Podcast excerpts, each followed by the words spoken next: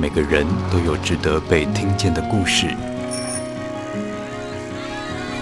Bravo，故事亭。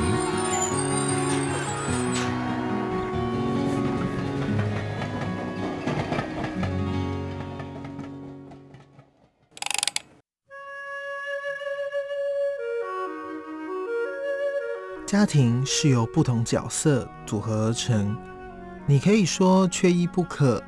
但总会有例外。我的家庭很完整，却也包含不完整。我有一个同父异母的姐姐。我的姐姐在国小的年纪面临了父母离婚，她的妈妈选择改嫁，而义无反顾肩负起母亲角色的是奶奶。我的妈妈在高中这个年纪失去了母亲，一直到遇见我爸爸，两人结婚后有了我。我和我父母以及姐姐一家四口，终于让家庭再度完整。近年来，奶奶因为跌倒需要住院治疗，目前都还在复健。因年长复原力较慢，奶奶常感觉挫折、抑郁、无精打采。有一次，家庭成员都来探望奶奶，所有姑姑伯伯和我们孙子辈的都围绕着奶奶身边，为她加油打气。姐姐也很贴心的给了奶奶一个很大的拥抱。那时我才发现，对于姐姐来说，奶奶就像是她的妈妈一样的存在。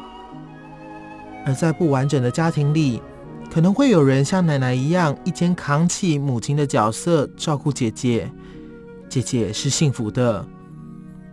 妈妈在高中时失去了她的母亲，这母女缘分怎么那么短？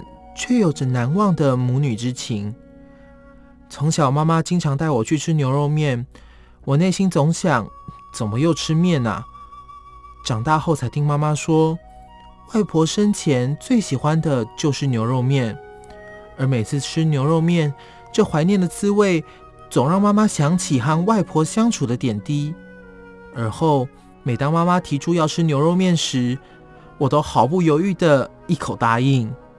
现在的我懂得珍惜与妈妈相聚的时刻，在有限的时间里，我尽可能给予我的妈妈最真挚的关心和陪伴。在这灿烂的五月，我要祝福妈妈永远健康美丽。妈妈，我爱你。